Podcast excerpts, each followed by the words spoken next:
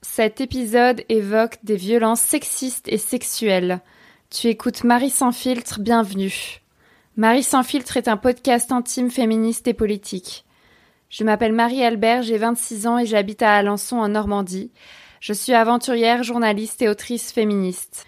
Je me définis comme une femme cisgenre, célibataire, pansexuelle, dépressive, blanche, jeune, mince, valide, athée et pauvre riche. Dans ce podcast, je raconte mes expériences intimes, je construis mon personnage public, je déconstruis le patriarcat. Aujourd'hui, c'est le 30e épisode. Joyeux anniversaire. La dernière fois, je te parlais de mon viol, euh, de mes plaintes. Euh, Aujourd'hui, je parle de voyage solitaire. J'ai envie qu'on change un peu d'air, que ce soit un petit peu plus joyeux, même si euh, on va aussi parler de violences sexistes et sexuelles.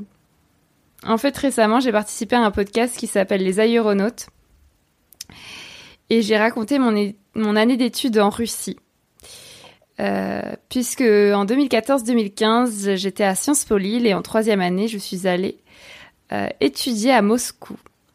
Et dans le podcast Les Aéronautes, l'épisode qui s'appelle Déconvenu à Moscou, je raconte cette année qui fut particulièrement difficile pour moi, psychologiquement. Donc voilà, je te renvoie vers cet épisode euh, des aéronautes si tu veux l'écouter, comprendre euh, ce qui fut si difficile. J'ai mis la référence de l'épisode dans euh, la description aujourd'hui. mais surtout, ce à quoi je veux en venir, c'est qu'à la fin de cette année en Russie, j'ai fait mon premier voyage seul. Puisque je suis partie en Crimée en juin 2015 euh, toute seule. C'était pas du tout prévu. La Crimée, c'est une péninsule au sud de l'Ukraine, sur euh, la mer Noire, qui a été euh, annexée par la Russie en 2014 suite à la guerre en Ukraine. Et moi, quand j'étudiais à Moscou, je savais que je pouvais aller pour pas trop cher en avion en Crimée avec mon visa russe. Et je me disais que c'était sans doute la seule occasion de ma vie pour visiter cette région magnifique. Du coup, j'ai demandé à mes amis si il et elle voulaient venir avec moi et personne n'a voulu.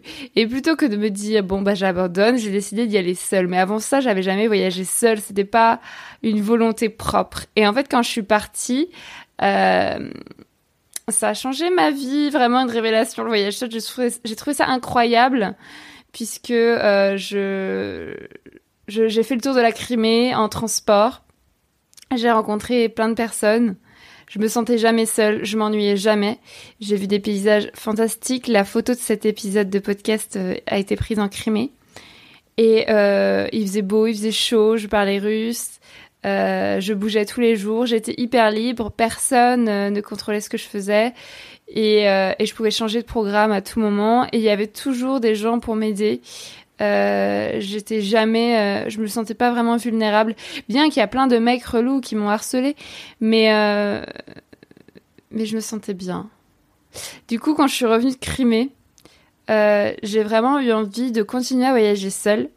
Sauf que cette année-là, en 2015, 2014-2015, donc cette année que j'ai passée en Russie, j'ai pris 17 fois l'avion pendant l'année, puisque mes parents m'ont payé pas mal de voyages. Donc j'ai pu euh, voyager en Europe de l'Est, dans plein de pays. Euh, je prenais à chaque fois trois avions avec les correspondances. Donc en tout, j'ai pris 17 fois l'avion. Euh, bonjour le privilège bourgeois et blanc.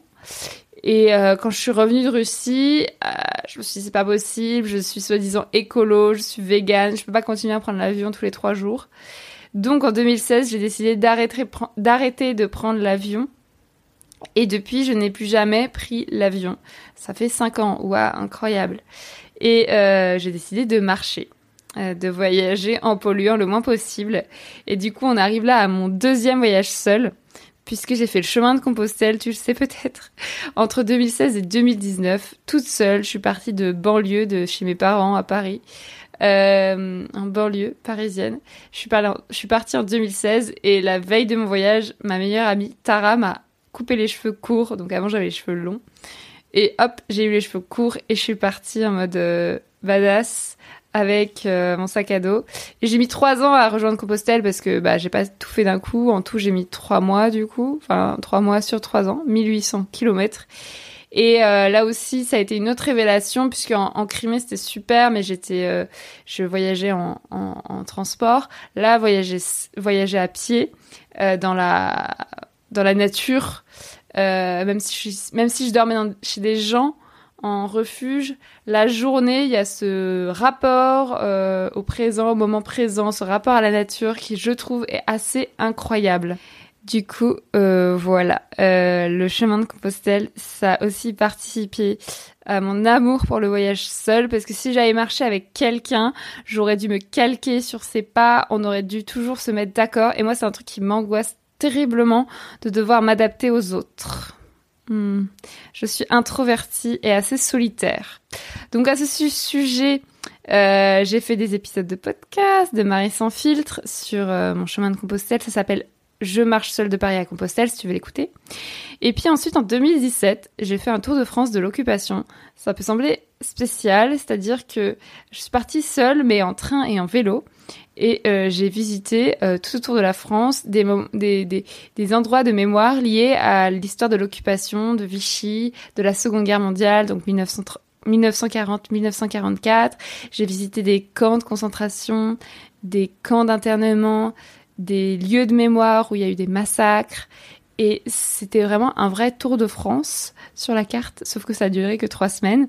Et en fait, j'avais pris mon vélo électrique, je le mettais sur le train, et donc entre les trains, je pouvais bouger en vélo. C'était incroyable, et je dormais en Airbnb chez l'habitant. Ça, c'était fou aussi. Il faut que j'en fasse quelque chose de ce Tour de France de l'occupation. Pour l'instant, j'ai pas trop écrit dessus. Et puis en 2019, tu sais, j'ai fait le tour du globe en cargo. Là aussi, il y a un épisode de podcast qui s'appelle Je fais le tour du globe sur un cargo. Tu peux l'écouter. Et en 2020, tu le sais aussi, j'ai fait le Survivor Tour. J'ai commencé un Tour de France à pied contre les violences sexistes qui continuera à partir de, euh, bah, qui continuera en 2021 à partir de juin.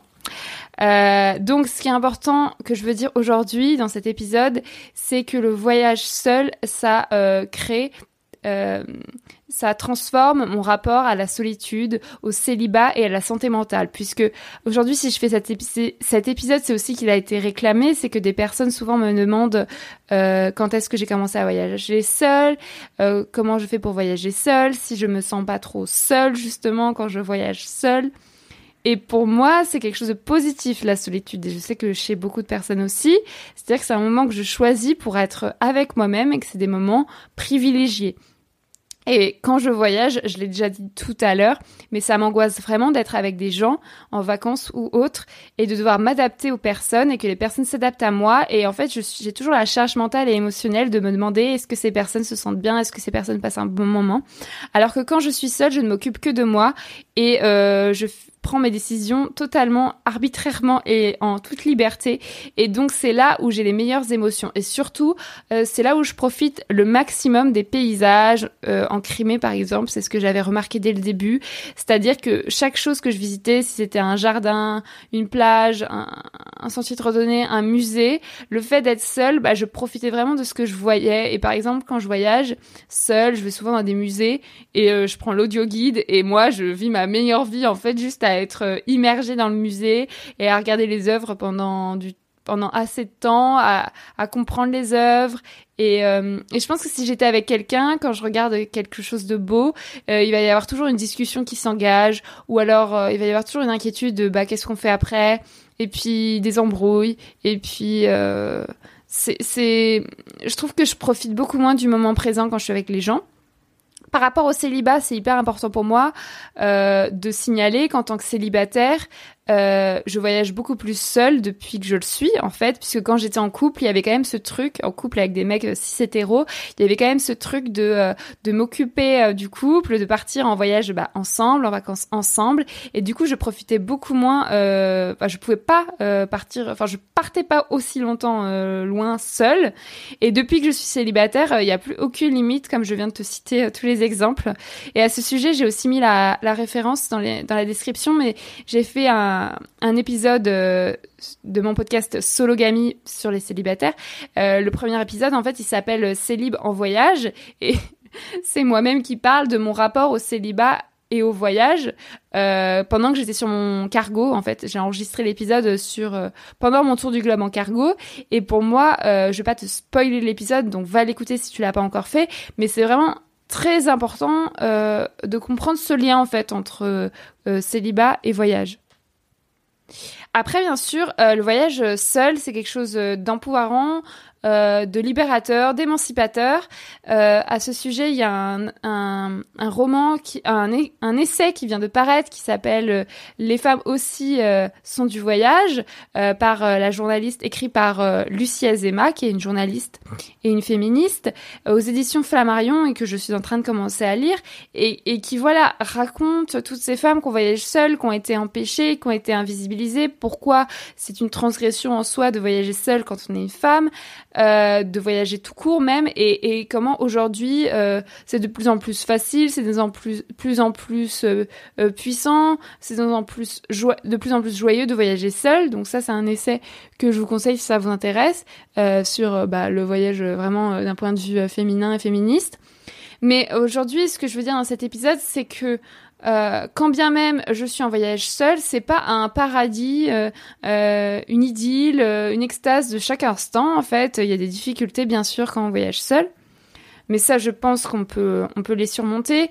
ce qui me pose plus problème, c'est les violences sexistes et sexuelles, puisque euh, quand on voyage seul, il y a cette injonction à, rapporter des bons souvenirs, à, en tant que femme, à dire que tout s'est bien passé. Et si on commence à dire, bah non, là, à ce moment-là, j'étais harcelée, j'ai été agressée, tout le monde va nous sauter à la gorge, nous dire, je te l'avais bien dit, je t'avais bien prévenu.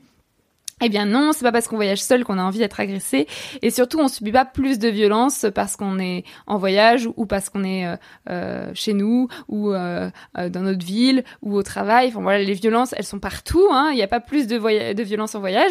Mais moi, dans mon métier de, de, de journaliste, d'aventurière, de féministe, c'est hyper important de visibiliser en fait ces, ces, ces violences qui sont invisibles, invisibilisées et qui existent aussi en voyage. Et par exemple sur le chemin de Compostelle, il y a un énorme tabou au autour du harcèlement sexuel qui gangrène le chemin puisqu'il y a énormément d'hommes seuls sur le chemin de Compostelle, donc supposément aussi des agresseurs, et qu'on dit à toutes les femmes partez faire le chemin de Compostelle seul, c'est hyper sûr, parce que soi-disant le pèlerin blanc et bourgeois serait euh, serait un non-agresseur. Euh, et en fait, ce n'est pas vrai. Donc euh, là, je viens de faire paraître dans la revue Oui demain dans le numéro 33 qui est en kiosque et que je vous invite à lire, à acheter, une enquête sur le, harcèlement sexuel sur le chemin Compostelle, puisque quand j'ai fait Compostelle, donc j'ai été euh, victime de plusieurs personnes, d'un exhibitionniste qui se masturbait devant les refuges tous les matins à la sortie des pèlerines. J'ai été victime aussi d'un mec avec qui j'étais pote, qui avait 50 ans et qui a tenté de m'embrasser alors qu'on était juste potes, et ensuite il m'a harcelé partout, dans tous les refuges où je suis allée après avoir refusé de l'embrasser. Et puis euh, plus globalement, du mansplaining, euh, des mecs qui me donnent leur avis, qui me commentent mon physique, euh, qui me harcèlent, qui m'insultent, voilà. donc là, ça peut sembler énorme. Je dis pas que si tu fais le chemin de Compostelle, tu vas être emmerdé toutes les minutes, et je t'invite à le faire parce que c'est une belle expérience. Mais euh, vraiment, il euh, y a des violences là-bas, euh, je le répète, comme partout ailleurs dans la société. Et le fait qu'elles sont invisibilisées, en fait, ça favorise aussi les, les agresseurs. Hein. Forcément, ils sont, ils sont tranquilles. Et, et, aussi, je suis assez contente de cet article parce qu'il m'a permis de passer à la télé pour la première fois de ma vie. J'ai été invitée par la journaliste Patricia Loison sur France Info sur la chaîne 27 la semaine dernière, le 10 mars 2021 pour parler de mon enquête dans Oui Demain sur le chemin de Compostelle. Et je te mets la vidéo, pareil, en description de cet épisode si tu l'as pas vu. Et je trouve ça important de visibiliser donc euh, cette enquête qui est publiée dans une revue qui est pas hyper connue. Et euh, bien sûr, depuis que j'ai publié l'enquête, je suis harcelée de gens qui euh, qui ont fait Compostelle, des mecs et des meufs qui me disent que, qui m'insultent, qui me critiquent, qui me disent que je mens, qui me disent qu'elles ont fait le chemin et qu'il leur est jamais rien arrivé. Donc euh, voilà, il y a une grosse, euh, euh, il y a un gros tabou, il y a des grosses difficultés à parler de ça. Euh, aussi, euh, quand j'étais en tour du globe en cargo, vous allez dire pareil. j'étais euh, sur un cargo avec 30 hommes marins pendant 4 mois, donc c'était évident que j'allais être violée et assassinée. Non, je rigole. Et, et le mois dernier, j'ai donc été au commissariat, comme tu as pu l'entendre dans le, dans le dernier épisode de Marie sans filtre, et j'ai porté plainte contre un marin ukrainien, un second capitaine qui s'appelle Yevgeny, Eugène, français et qui euh, qui m'a donné deux fessées pendant qu'on jouait au ping-pong, au tennis de table sur un cargo. Donc j'ai porté plainte pour agression sexuelle. Enfin, je sais pas si ça va donner quelque chose, mais je me disais, le mec travaille pour la CMA-CGM, qui est une compagnie française. Donc, la police, si elle veut, tu vois, elle peut aller dans les registres de la CMA-CGM et trouver le nom de famille euh, de Yevgeny, puisque je ne me rappelle pas de son nom de famille. Et euh, qui est au moins une sanction, quoi, parce que le mec, il, il met des mains au cul en toute détente des passagères. Enfin, non, en fait. Et j'ai aussi publié une enquête dans la revue Oui Demain au sujet du sexisme des marins en mai 2020. Donc ça, c'était l'année dernière. Et si tu veux lire ou relire cette enquête, elle est sur, elle est accessible gratuitement sur mon blog marialbert.info. Pareil, je te mets la ref, la référence dans la description de cet épisode.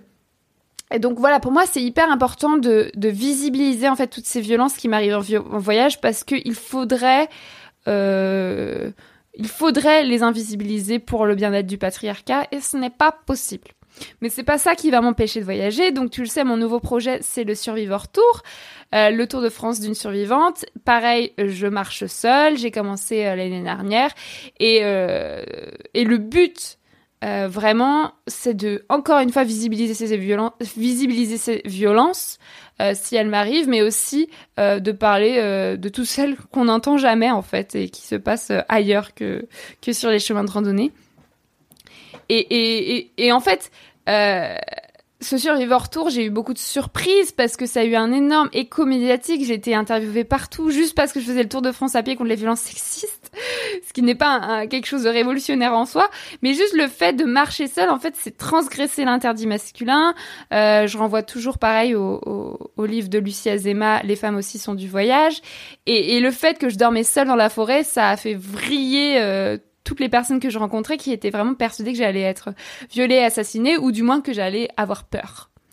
Et euh, donc j'ai commencé l'année dernière et en trois mois de marche, non, je n'ai pas été violée et assassinée, mais j'ai euh, rencontré deux exhibitionnistes. Donc encore des mecs qui se masturbent devant moi, qui sortent leur bite à tout bout de champ, je ne comprends pas et c'est une vraie épidémie parmi les randonneuses puisqu'ensuite j'ai fait des appels à témoins sur les réseaux sociaux et euh, vous, vous, êtes nombreuses à rencontrer des exhibitionnistes quand vous marchez. Euh, donc ça c'est aussi invisible je trouve, hein, puisque on parle euh, voilà des des agressions sexuelles, des violences conjugales, du harcèlement sexuel au travail, mais l'exhibitionnisme, personne ne parle de ça. Donc je prépare aussi une enquête pour euh, le magazine Néon qui va paraître bientôt sur euh, l'exhibitionnisme en randonnée. Voilà, bon, j'ai fait le tour des violences sexistes et sexuelles, hein, on va arrêter d'en parler. Euh, mais pour conclure, ce que je veux marteler dans cet épisode, c'est que je ne suis pas en danger dans la forêt, en fait. Je suis en danger en présence d'hommes je ne m'expose pas davantage à des violences euh, sexistes et sexuelles en voyage que lorsque je suis en ville ou à mon domicile en fait, puisque les agresseurs sont partout.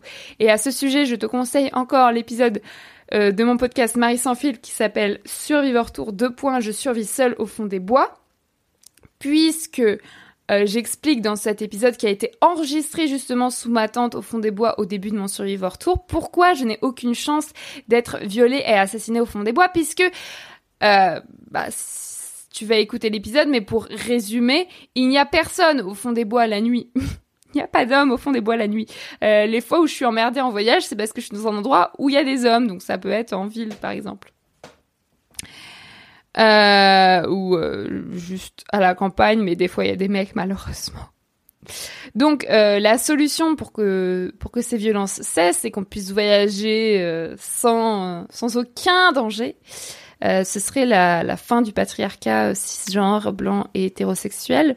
Bon, ça tu le sais déjà et c'est assez évident que je vais pas y arriver toute seule.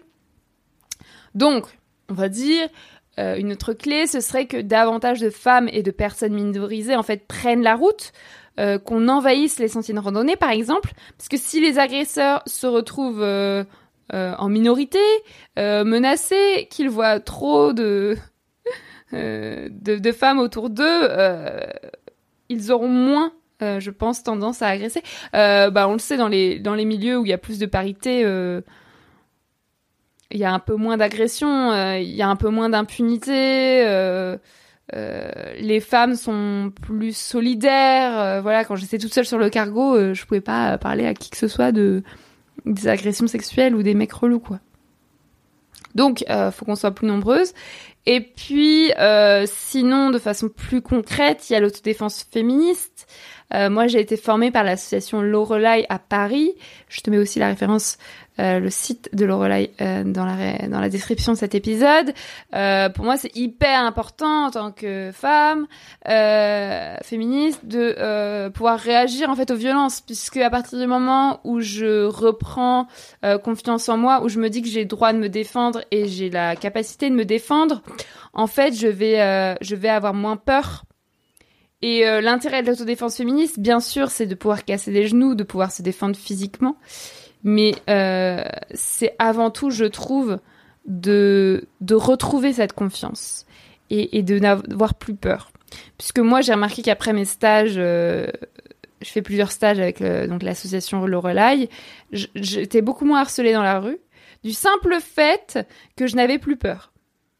Et, euh, et que j'étais hyper déterminée et, euh, et que au cas où quelqu'un m'agresse, parce que je veux pas te dire que je me suis jamais fait agresser depuis que j'ai été formée, hein, c'est pas ça, mais au cas où quelqu'un m'agresse, bah, je sais comment réagir. Je sais que je peux réagir. Et avant, je m'en sentais même pas capable. On, on, nous apprend à nous sentir vulnérables. Et pendant mon Survivor Tour, il y a eu des fois où, malheureusement, je ne cachais pas ma tante, parce qu'en général, je, je, cachais ma tante. Donc, pas de risque d'agression, mais une fois ou deux, j'ai mis ma tente en plein milieu d'un village. Et donc, il y a des mecs relous qui sont venus zoner autour de la tente. Et j'avais peur, bien sûr. Hein. Je dis pas que j'ai plus peur. La peur, c'est même utile. Mais euh, je savais que s'il y avait un mec qui se pointait dans ma tente, il allait recevoir un coup de gourde en inox sur la gueule. Et peut-être que s'il était rentré dans la tente, j'aurais été victime de sidération et j'aurais jamais donné de coup de gourde sur la gueule. Mais juste le simple fait qu'avec euh, mes stages d'autodéfense féministe, j'ai appris à, faire ce coup de gourde ou à me défendre, à, à, casser des genoux, à me, libérer d'un étranglement, à me défendre avec des objets. Le simple fait que j'ai que je suis capable de le faire, bah en fait j'ai plus, j'ai moins peur et, et, et je me sens mieux. Et puis il y a aussi tout le volet autodéfense émotionnelle et verbale, c'est-à-dire que moi euh, l'autodéfense physique je m'en suis pas servi depuis que j'ai été formée, mais euh, je me sers euh, tout le temps de l'autodéfense verbale. Si quelqu'un me dit quelque chose de de violent, bah je sais comment répondre, je sais comment me défendre. Enfin, c'est hyper important, je trouve, en tant que femme, personne minorisée, de reprendre euh, possession de notre dignité, euh, de notre défense, puisque manifestement on peut pas compter sur les autres, sur euh, le système, donc à un moment donné, voilà, on est obligé de, de s'auto-défendre.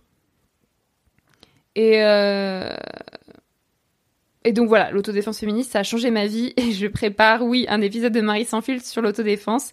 Bientôt, il paraîtra, ça fait des mois, des années que je vous le promets, mais c'est très important, je vais le faire. Donc voilà, euh, c'est un épisode euh, un peu court aujourd'hui, parce que j'ai déjà enregistré deux fois, mais j'ai des problèmes techniques. Donc j'ai l'impression de me répéter. Mais pour finir, euh, quelque chose de très important, c'est que je parle d'un point de vue situé. Tu l'as remarqué depuis le début de l'épisode, et puis à chaque fois, je me, je me situe en tant que personne avec des privilèges et d'autres euh, oppressions. Et, et, et, dans mon voyage, en tant que voyageuse seule, évidemment, je bénéficie d'un privilège blanc, bourgeois et valide. Même mon premier voyage euh, en Crimée, par exemple, a été payé par mes parents. Euh, je suis blanche, les Russes sont très racistes, donc j'avais, je suis jeune, je suis mince, je suis belle, donc j'avais cette possibilité de voyager de façon plus sûre et plus confortable que d'autres personnes. Et et mes voyages euh, quand j'étais jeune euh, avec euh, ma famille, bah c'était parce qu'ils étaient riches. Enfin, euh, aujourd'hui dans l'épisode, je parle que de choses qui sont possibles pour une personne blanche, bourgeoise et valide. Enfin, le but du Survivor Tour, c'était au début de prouver qu'en tant que femme, on peut survivre dans la forêt. Mais enfin, en tant que femme blanche, bourgeoise et valide, c'est sûr que c'est facile. Enfin, c'est, c'est, il y a aussi, enfin, il y a des difficultés. Hein, je subis aussi des, des oppressions, mais pour le coup, je ne vis absolument pas le quotidien d'autres personnes qui subissent oppressions. Et, euh, et je suis pas là pour dire euh, vas-y voyage seul, t'as aucune excuse, c'est hyper facile. Euh, voilà, je, je, parle de mon point de vue de privilégié. Et à ce sujet, je te conseille le compte Instagram qui s'appelle décolonial décolonial.voyage, décolonial.voyage. Je te mets aussi la référence dans la description de l'épisode, qui est hyper important pour euh, euh, déconstruire en fait tout ce rapport qu'on a au voyage en tant, en, moi en tant qu'occidentale blanche privilégiée, euh, valide. C'est absolument terrifiant en fait la conception qu'on a euh, euh, du voyage, les pays dans lesquels on voyage, les conditions dans lesquelles on voyage, euh, la façon dont on rémunère les personnes chez qui on voyage, le respect ou plutôt le non-respect qu'on a des écosystèmes des pays dans lesquels on voyage. Enfin c'est ça c'est juste un point de vue décolonial, hein, mais après il y a, plein d'autres comptes Instagram euh, d'autres personnes qui visent à déconstruire euh, notre, notre vision totalement biaisée du voyage et hautement problématique. Donc ma déconstruction à moi, elle fait que commencer. Et j'invite euh, les personnes minorisées, les personnes concernées à me donner leur avis, leur point de vue sur cet épisode de Marie sans filtre et sur le voyage en général, sur le voyage seul. Voilà, merci. Euh, maintenant, euh, pour revenir au Survivor Tour qui va reprendre en juin, donc 2021, euh, j'aimerais inviter quand même des personnes cette année à marcher avec moi, si elles le souhaitent, si elles le peuvent, parce que ça va bien, ça va bien 5 minutes de voyager seule. je rigole, mais voilà, comme je vais partir quatre mois de Lannion, donc en Bretagne, là où je suis arrivée l'an dernier, pour viser les Pyrénées, donc finir la Bretagne et la côte atlantique, j'aimerais bien avoir d'autres personnes avec moi. Donc si vous voulez venir marcher deux heures, deux jours, voilà, écrivez-moi, ce serait bien de, partager ça avec des personnes différentes. Et puis concernant le voyage seul, toujours pareil, si vous le pouvez, si vous le souhaitez, euh, vous pouvez vous y mettre. Euh, je peux donner des conseils, euh, voilà, toujours de mon point de vue situé particulier. J'ai ma personnalité aussi, donc ça va pas se passer pareil pour vous. Peut-être que vous allez détester. Mais euh, moi, je pars du principe qu'à partir du moment où on euh, part euh, prendre le train, les transports seuls, en fait, c'est déjà du voyage. Hein. C'est déjà du voyage seul. Donc, il n'y a pas besoin de partir une semaine, deux semaines à l'autre bout du monde. si par exemple, on part, tu pars un jour, une demi-journée au bord de la mer, en randonnée, à côté de chez toi, enfin, pour moi, c'est déjà seul c'est déjà du voyage seul. Et de toute façon, c'est qu'une habitude à prendre. Euh, au début, c'est un peu gênant de d'être seul, euh, de prendre les transports seul, d'être à l'auberge de jeunesse seul, d'aller au restaurant, au café seul. Et c'est qu'une habitude en fait. Les gens, ils s'en foutent de ce qu'on fait. Enfin, si c'est le regard des autres qui pose problème, vraiment, les gens s'en tamponnent. Euh, de qui on est. Et puis pour ce qui est de s'ennuyer, vraiment, je le rappelle, je le répète, je pense pas qu'on puisse. en tout cas, moi, je me suis jamais ennuyée en, voyage seul puisque c'est vraiment la meilleure façon de rencontrer des gens ou même de de s'occuper seul. Euh, mais bon, après, euh, c'est que mon expérience personnelle. Voilà, merci. Euh, c'était c'était l'épisode 30 de Marie sans filtre. Si tu veux te soutenir mon podcast, mets-lui 5 étoiles sur ton application de podcast préférée. Laisse aussi un commentaire, ça m'aide à améliorer le podcast. Tu peux aussi partager tes épisodes préférés avec tes proches. Euh, n'oublie pas de me taguer sur les réseaux sociaux à ce moment-là. Mon pseudo c'est Marie-Albert FR sur Facebook, Twitter et Instagram. Tu peux aussi participer à ma cagnotte Tipeee pour financer ce podcast. Euh, j'ai mis son lien dans la description de cet épisode. C'est vraiment très important euh, de rémunérer mon travail. Sans toi, le podcast Marie sans fil n'existe pas. merci, merci encore. Bisous.